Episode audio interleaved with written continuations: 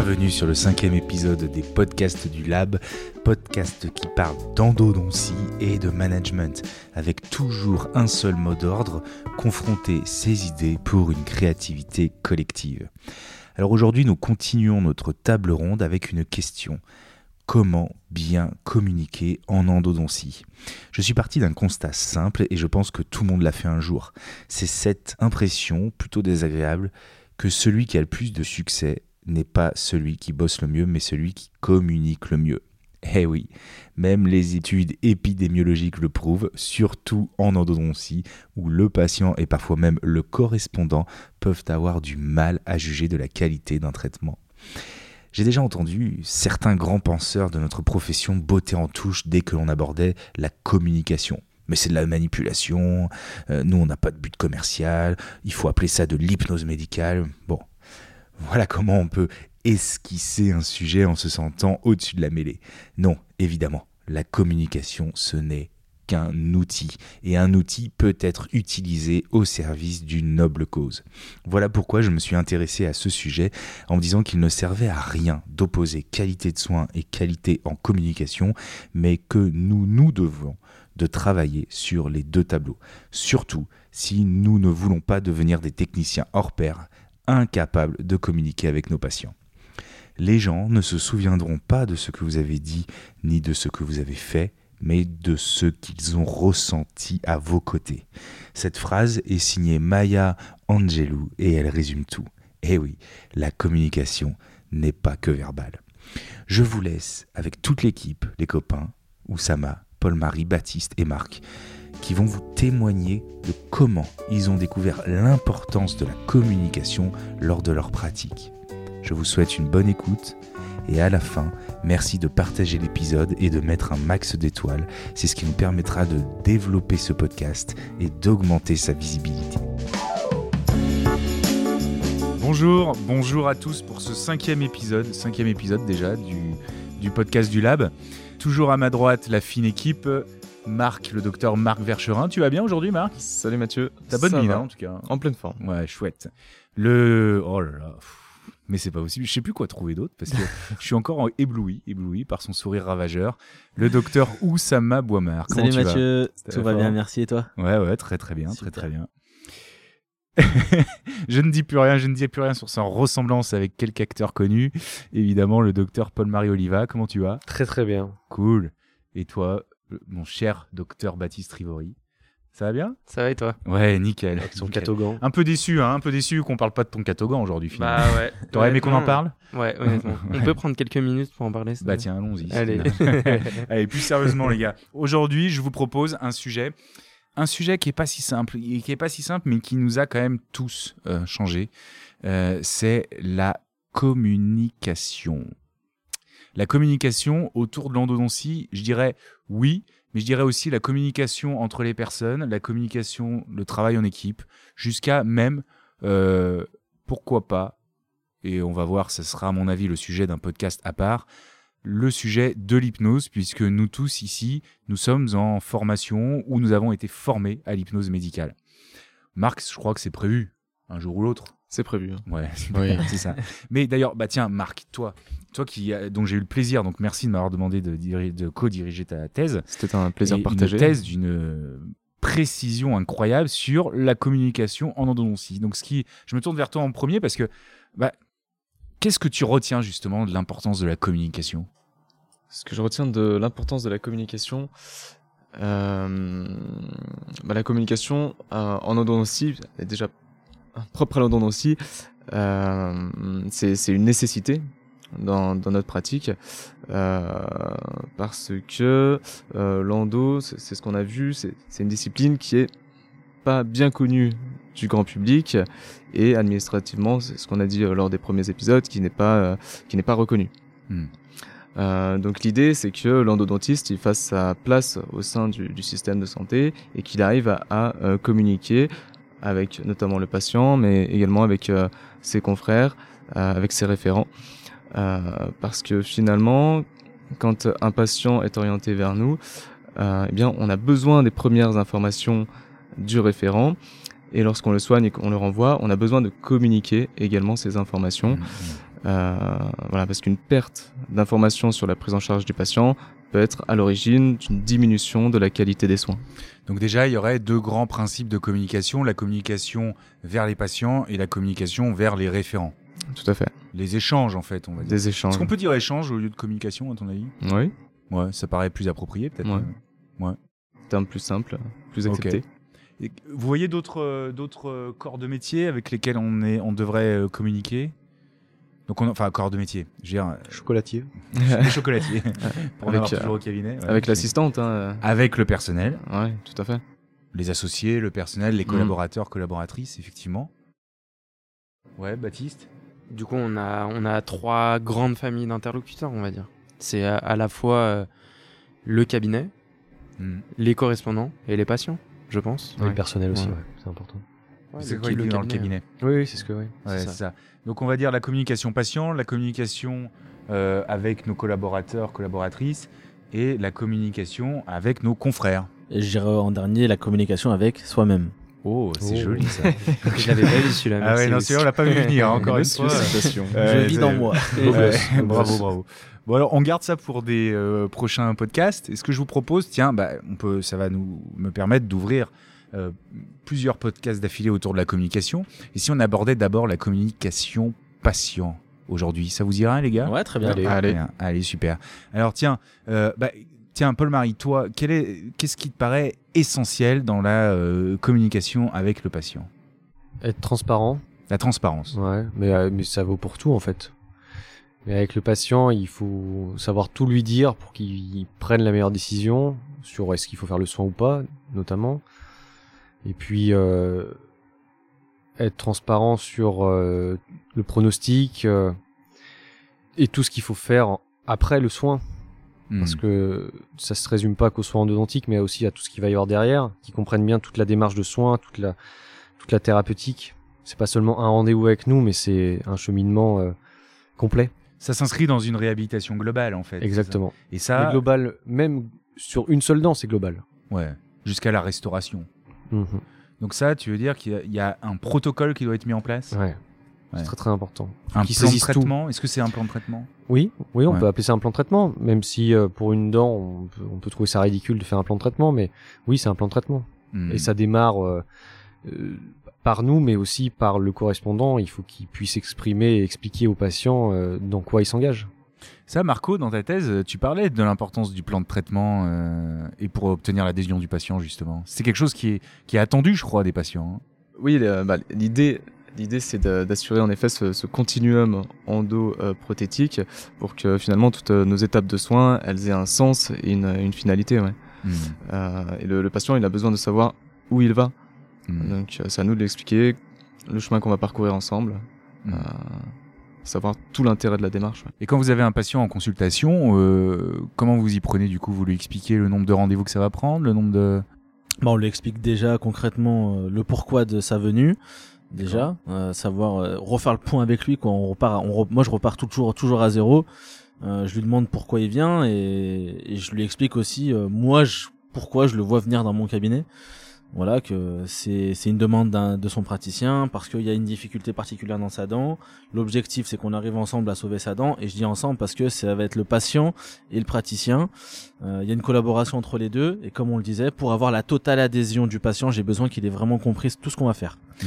Voilà, ça va vraiment nous aider euh, et ça demande du coup ben, forcément de la communication, des explications. Donc déjà on va on part sur une étape de diagnostic pendant le soin et après le soin tout de suite, on- le diagnostic ça va être en fait au final assez rapide hein, dans une consultation de 40 minutes ou de 30 minutes.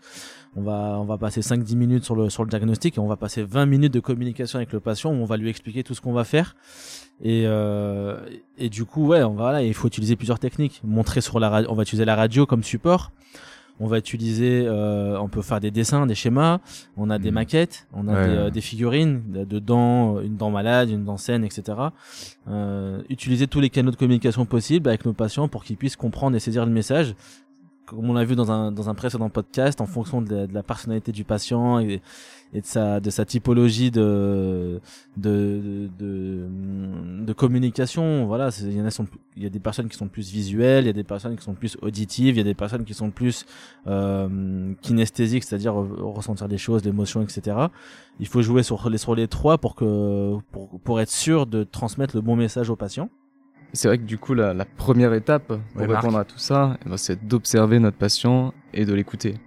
Et de, de prendre ce, ce temps-là euh, avant même de nous engager tout un, un processus de communication. L'observer, tu veux dire que observer son, son attitude, son, Son, son attitude, euh, ses, ses gestes, son vocabulaire. son non-verbal. Son non-verbal, ouais, tout à Mhm. fait.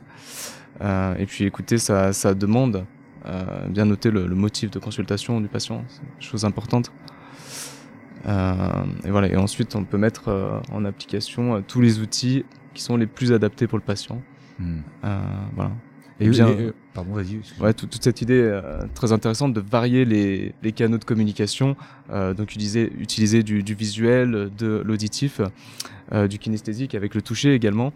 Et puis il y a toute cette notion de répétition de l'information et aussi amener le patient à reformuler lui-même avec euh, ses, euh, ses propres mots euh, ce, ce qu'on va faire pour confirmer que l'information est bien passée. Donc, pour être sûr de bien pas- faire passer son message, si je résume, d'abord, on observe son patient, on Ouais. l'écoute, c'est ça, pour savoir dans quel état d'esprit il vient nous voir, au final. Mhm. Et ensuite, on essaye de savoir quel est son son médium le plus efficace. Est-ce que c'est le son, le, la vision, le toucher, comme tu disais, ou En C'est pas c'est- évident à savoir, ça, quand même. C'est pas évident. Moi, personnellement, j'arrive- j'arrive pas à mettre ça en application, mais c'est justement, on a, en recherchant, on voit que c'est des choses qui existent. Mm. Euh, mais c'est vraiment euh, après plusieurs années d'expérience, apparemment, on, on arrive à avoir cette sensibilité-là. Baptiste? La formule la plus logique, du coup, ça serait de, à mon sens, de viser vraiment tous les canaux de communication possibles. Ouais. Donc à la fois le visuel, le- l'auditif, la reformulation. En fait, utiliser tous les moyens en même temps euh, pour, pour pouvoir euh, faire passer notre message et avoir l'adhésion. Hmm. C'est vrai aussi, après en avoir euh, parlé tous ensemble, les schémas, c'est des choses qu'on aime beaucoup. Et faire un support personnalisé pour, Ouais. pour, la, pour le patient, avec les informations les plus importantes Mhm. qu'on écrit. Euh, la durée du soin, euh, quelles seront les modalités de soins. Donc, euh, on Mhm. endort localement, ça sera pas douloureux. Est-ce que c'est douloureux C'est une des premières questions. Ça, c'est une question qui est hyper importante. Ouais. Et donc, du coup, répondre. Pardon. Et tout ça en intégrant, euh, là on va plus du coup je pense ouvrir sur l'hypnose, mais aussi en, en intégrant la la- l'expression positive, la parole Ouais. positive, etc. Hmm. Voilà. En fait, on a Oussama pareil. En fait, on a on n'a pas été réellement formé à la communication pendant nos Ouais. études. On a été on, on a vraiment appris à soigner. Mais tout ce domaine de la communication, il est, il est un petit peu occulté. Donc, on sent que certains ont la fibre. Certains, certains praticiens arrivent à, à communiquer facilement. Pour d'autres, c'est beaucoup plus compliqué. Ça dépend de notre naturel, etc., de nos valeurs intrinsèques, euh, dans le monde dans lequel on a grandi, notre environnement, etc. Et, et du coup, ben, ça, voilà, ça demande, ça demande de, de se former, de, un jour de se, voilà, de se poser. euh, et, de- et, de, et travailler ce côté communication qui est extrêmement extrêmement important Oui, au C'est pas parce que c'est pas naturel pour nous que c'est pas possible. Exactement. C'est pas, que C'est c'est pas ça. accessible. Exactement, Donc, exactement. Quel type de Moi, formation euh, vous conseilleriez? Toi, Paul-Marie, par exemple, tu conseillerais de faire quoi comme formation? Une formation d'hypnose? Formation d'hypnose. Ça s'appelle l'hypnose médicale, mais est-ce que vous êtes d'accord pour dire que c'est C'est la communication. La communication médicale, Ouais, c'est médicale, la exactement. communication. Un des Après, il y aura des techniques derrière général, de, de mise en état de, de conscience abaissée, Hmm. modifiée, mais c'est de la, mais c'est de la communication finalement. Ouais, Parce que là, autour de cette table, vous avez tous été formés en hypnose. Hmm. Ouais. Pas moi. Pas toi, Marc, mais c'est en cours, c'est prévu. C'est prévu. Chaque chose en son temps. Chaque step chose en by son step, temps. c'est ça. hein. J'apprends d'abord à faire des endos. Après, on verra. Très bien. La question que je m'étais posée avant de me lancer dans la formation en hypnose, en fait, c'était de me rendre compte que, certes, on avait atteint un, un certain niveau d'expertise et un certain niveau de technicité dans les soins, mais on était complètement euh, freiné et occulté pendant les soins si le patient n'était pas coopérant. Hmm. Euh, si- tous ces freins-là extérieurs qu'on qu'on va pas contrôler et maîtriser vont nous empêcher de d'appliquer ces fameuses techniques euh, euh, qu'on a apprises et d'arriver à avoir un, un résultat euh, un résultat sur le sur le soin. Euh, si on est embêté par le patient en permanence voilà on, on va être plus à même de, de, faire des erreurs etc et pour être vraiment serein dans, dans pour pouvoir exercer notre art euh, ces techniques de communication, elles vont, elles vont vachement nous aider pour justement euh, ne pas faire d'erreur. Parce que d'abord, la communication, c'est pas faire d'erreur. Parce que souvent, le patient, c'est nous. On peut, on peut le stresser nous-mêmes sans s'en rendre compte en utilisant certains mots euh, entre guillemets euh, négatifs ou qui vont polluer l'esprit du patient. Et du coup, ben déjà apprendre à ne pas dire les mots, euh, ces, ces mots-là, c'est déjà énorme. Et ensuite, apprendre ce langage positif et ces mots qui sont des clés et au final après ça va ça, ça va ça va vite. C'est ça vient ça vient assez naturellement. Ça demande de, de la sincérité de la congruence qui, qui, qui vient aussi naturellement. Et, et, et qui peut se travailler si c'est pas aussi euh, forcément ça a changé un peu votre vie les gars euh, de faire une formation d'hypnose ou pas du tout? Ouais, complètement. complètement. Complètement parce que Bah, avant, Paul euh, moi, je, j'ai, enfin, quand on a attaqué la formation d'hypnose avec Kusama, j'ai pris conscience qu'on n'avait pas les armes pour euh, se défendre et pour surmonter toutes les difficultés qui n'étaient pas techniques de l'endodontie. Donc, euh, le patient, gérer le patient, gérer le correspondant aussi, dans sa manière d'exprimer, et, et- et ça a changé vraiment ma pratique, notre pratique, je pense à tous. Hmm. Baptiste? C'est vrai qu'on s'en rend compte quand on a euh, le patient un petit peu compliqué, qui, qui a une histoire personnelle, qui peut avoir certains blocages, peut-être une expérience traumatisante chez le dentiste. Donc là-dessus, ça va beaucoup nous aider. Et personnellement, là où ça m'a souligné euh, l'importance de cette communication, c'est surtout avec les enfants.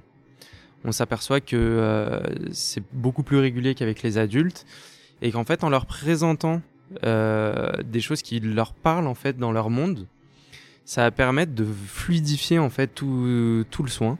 Donc personnellement, bah, déjà avec les, avec les adultes, j'en étais persuadé.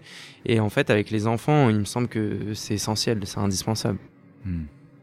Ouais, c'est vrai que les, les pédodontistes sont en général une des premières formations qu'ils font, hein, Ouais. c'est ça. hein, Mm. ouais. C'est vrai que euh, si je devais euh, compléter, euh, je dirais que si, mettons, de manière complètement arbitraire, je dis qu'on arrive à gérer 90% des patients avec l'hypnose, on va passer à 95%, 96%. Est-ce que Mhm. vous êtes d'accord avec ça? Ouais, complètement. Tout à fait.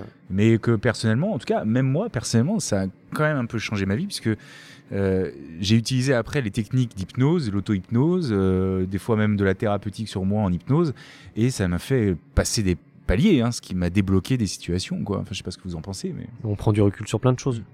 Hmm. On laisse ses bagages, euh, mais même dans la vie personnelle. Hein, euh, Qu'est-ce que vous pensez que c'est quelque chose qui devrait faire partie de notre formation initiale? Oui. complètement complètement. vraiment complètement ça ça ça ça peut faire que du bien mais vraiment ça ça aide énormément Il y a rien de négatif. il y a, il y a- il y a rien de négatif ça peut pas faire de mal c'est impossible Ouais, que, c'est du, que positif. du positif. ouais. C'est que du positif, c'est un outil extraordinaire euh, qui, qui demande, euh, qui demande de, de la formation. Je vais me tourner vers Marc. Euh, Marc, il y a une question dont je sais que tu as abordé dans ta thèse, mais que Oussama a dit, il a parlé de congruence. Qu'est-ce que c'est la congruence, Marc? La congruence, euh, ça va être euh, ben, dire ce qu'on fait, faire ce qu'on dit. Voilà. Et ouais, C'est déjà très clair. C'est ça. Ouais, ouais. C'est être être honnête, être en, en accord avec nous-mêmes. Parce que quand on dit quelque chose, comment le, le- euh, quand est-ce qu'on va manquer de congruence? Est-ce que c'est quand euh, co- comment le patient va s'en rendre compte en fait? Euh, Est-ce que, ce serait est-ce que euh, c'est une Baptiste, manière de dire que ouais. Baptiste, tu veux rajouter? Ouais. Bah, hum, ce qui me vient rapidement à l'esprit, c'est par exemple euh, lui dire je vais avoir besoin d'une séance de 45 minutes et on se retrouve avec trois séances d'une heure. Ouais. Ouais. Je pense que là, on l'a totalement perdu en fait, parce que euh, Hmm. nos paroles et nos actes sont en totale contradiction. Pour moi, Ouais, c'est ça Il la y aura une perte de confiance, euh, Ouais. Là, il y a une perte de confiance. à mon sens. Ouais. ouais. Ouais. Mais il va pas comprendre en fait. C'est-à-dire que limite on le euh, Au départ, il faudrait noircir un petit peu le tableau, quitte à, par exemple, dire au patient que ça va durer deux heures. Puis tant mieux si on finit plus tôt. Ouais, tant mieux. Donc euh, augmenter un petit peu son, son, son temps de travail pour rester dans le cadre du, du temps défini, c'est une marque de congruence. Quoi. C'est, ça va plutôt dans le bon sens. Ouais. Plutôt que refaire revenir le, le patient. Mhm. C'est vrai que, en- pour un petit témoignage, j'ai une fois une patiente, euh, je me retrouve euh, dans une situation où je voulais désinfecter une dent en deux séances. Au final, je l'ai fait en une séance parce que tout euh, s'alignait avec le fait d'obturer. Mais la patiente a, s'est tout de suite méfiée. Quoi. Elle s'est Ah, dit que j'avais pas assez nettoyé. D'accord, ok. Ah oui. Ouais, ouais. Est-ce que euh, quand notre euh, euh, non-verbal ou, no- euh, ou, ou notre verbal ne s'aligne pas, est-ce qu'on peut parler d'un manque de congruence à ce moment-là? Euh, euh, ouais, c'est vrai. euh, ouais, c'est vrai que cette notion, euh, il faut qu'il y ait un accord entre euh, le verbal et euh, le non-verbal et le paraverbal. Euh, Alors qu'est-ce que c'est le non-verbal euh, La différence entre le non-verbal et le paraverbal, c'est quoi? Parce que verbal, on voit bien. C'est les mots. C'est verbal, c'est- c'est les mots. c'est les mots et l'autre c'est tout ce qui est la gestuelle, euh, Euh, la vue. ouais. Le non-verbal Le, le non-verbal, ouais. Ouais, le paraverbales, les c'est Le des mots. c'est euh, c'est le, c'est le, les gestes, le Ouais, corps, exactement. Mm. le langage du corps. Et le paraverbal, c'est l'intonation. Voilà. Tout à fait. Le rythme, l'intonation. Voilà. D'accord. Et donc c'est là où il faut que les choses s'alignent, c'est ça? Ouais. Pour être congruent? Et les actions, du coup? Avec les actions. Ouais. Voilà. Ok. Par exemple, si on va dire à un patient, je vais y aller tout doucement, on va avoir un autre. euh, Aïe. voilà. C'est pas congruent, ça par Non. exemple. C'est ça que tu voulais dire, Oussama, tout à l'heure pour la congruence? C'est tout ça. Et aussi un autre élément euh, qui vient de notre intention, intention profonde, du soin déjà, euh, de notre bienveillance envers le patient, de lui montrer qu'on veut prendre soin de lui. Et, et ça, le patient, il va, il va le ressentir par notre, par notre non-verbal. Et du coup, le, le regarder dans les yeux, lui expliquer les choses une première fois, une deuxième fois, lui poser des questions. Est-ce que vous avez bien compris? Est-ce que vous vous sentez bien? Euh, Etc. Etc. Toute cette bienveillance, euh, vraiment qui vient euh, dans le soin, qu'on avait même témoigné dans notre sermon d'Hippocrate quand on a passé notre thèse, hein, quand on a passé notre doctorat. Euh, ça, on va dire, c'est la, c'est la graine, euh, Mhm. c'est la graine profonde, c'est la première chose, cette énergie interne qui, qui Mhm. va, qui va jaillir et qui va complètement après s'exprimer par notre non-verbal. C'est ce qu'on pourrait conseiller à, à travailler à un jeune dentiste, par exemple, pour euh, rattraper un petit peu tout le retard lié à son, son manque de- d'expérience par rapport à un ancien qui serait déjà bien installé, de travailler ça, la congruence, euh, toute la communication. Ouais. Bien sûr, ça l'aidera, ça à prendre en charge des, des patients Ouais. plus âgés que lui. Ouais. Euh, ça l'aidera, ça l'aidera dans sa pratique complètement. Il se sentira mieux, il se sentira en confiance lui-même. Avoir confiance en lui, il aura plus confiance en lui. et- Et du, coup- du coup, le patient aura plus confiance en lui. Exactement. Baptiste Et du coup, euh, c'est vrai qu'on on s'aperçoit que beaucoup de ces éléments-là interviennent lors de la première consultation. C'est là où on va faire la, la première impression, il Ouais. faut faire la bonne Mhm. impression.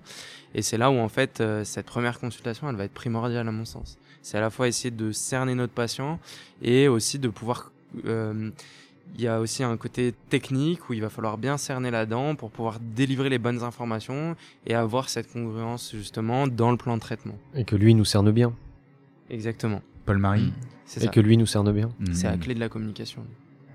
Et pas, pas oublier que cette communication, elle est complé- complémentaire à la technique. Donc euh, d'abord valider la technique et ensuite euh, assurer la, la communication. Euh, parce qu'on peut être le meilleur technicien du monde, si on communique pas sur la qualité de notre traitement, personne ne le saura. Ça, c'est vrai que tout ce qui ressort de la littérature, c'est assez net. hein. Les patients préfèrent limite être soignés par quelqu'un de moins compétent, mais plus Ouais. sympathique. Voilà, tout à fait. Ouais, ce qui Ouais. frustre beaucoup de, de, de personnalités extrêmement techniques et Ouais. très performantes, mais peu Mm. communicantes au final. De Ouais. hard skillers. Des hard skillers, c'est exactement. c'est ça. Vous êtes d'accord avec ces, ces points de vue-là? Ouais. Je voudrais juste ajouter que maintenant, aujourd'hui, par exemple, on en arrive à faire aussi euh, beaucoup de soins directs au cabinet. Et C'est-à-dire on- que c'est quoi on- un soin direct un soin direct, c'est quand le patient vient pour la première fois et qu'on fait le, vraiment le soin euh, Par exemple, comme sans, il vient, sans avoir fait parce de qu'il vient de consultation. loin, parce que parce qu'il vient de loin, Ouais. parce que Qu'on a le, toutes les le informations. dossier le soigner. clinique qui nous a été transmis par le correspondant est euh, clair.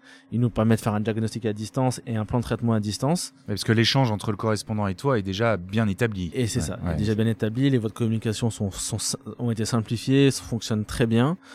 On va pouvoir recevoir le patient, enfin le patient va ressentir tout, tout ce travail de communication indirect du coup. Mm. Euh, je sais pas comment on pourrait appeler ça. C'est un travail indirect qui est fait par la secrétaire, etc. Par par toute l'équipe de com, par l'équipe ouais. Mm. par l'équipe de, de communication au cabinet et recevoir le patient en soins directs c'est hyper agréable aussi parce que on a ce petit challenge de créer cette communication et en fait on se rend compte que ça fonctionne très très bien. On en fait de plus en plus. On se permettait peut-être pas avant parce qu'on n'avait pas encore assez l'expérience de cette communication.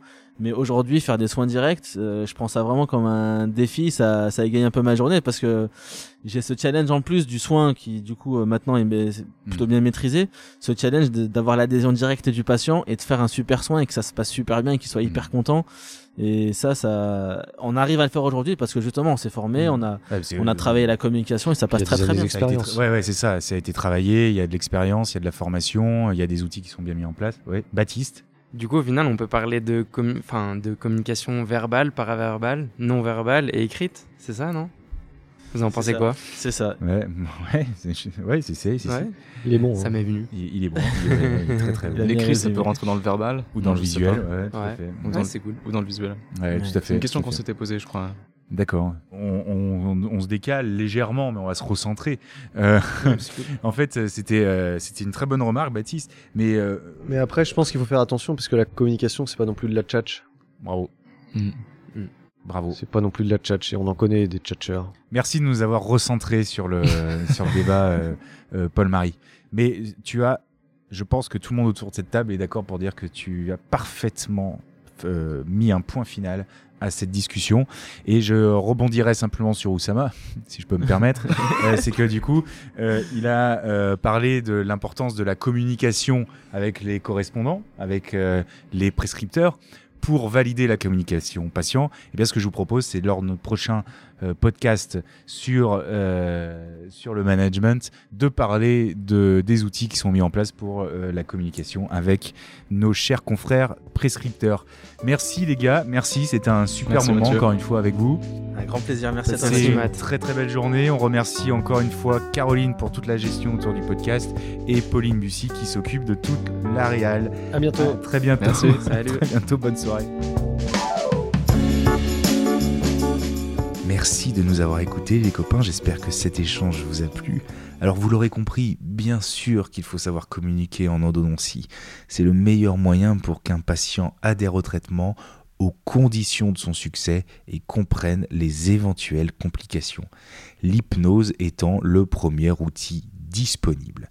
Mais souvenez-vous qu'on ne peut pas tricher. Si les mots et le corps ne disent pas la même chose, votre communication sera moins efficace. N'hésitez pas à nous contacter si vous avez des idées de sujets que nous pourrions développer pour les prochains épisodes. Merci de mettre un max d'étoiles pour nous aider à développer ce podcast. Je vous dis à très très vite les copains sur le prochain épisode des podcasts du Lab.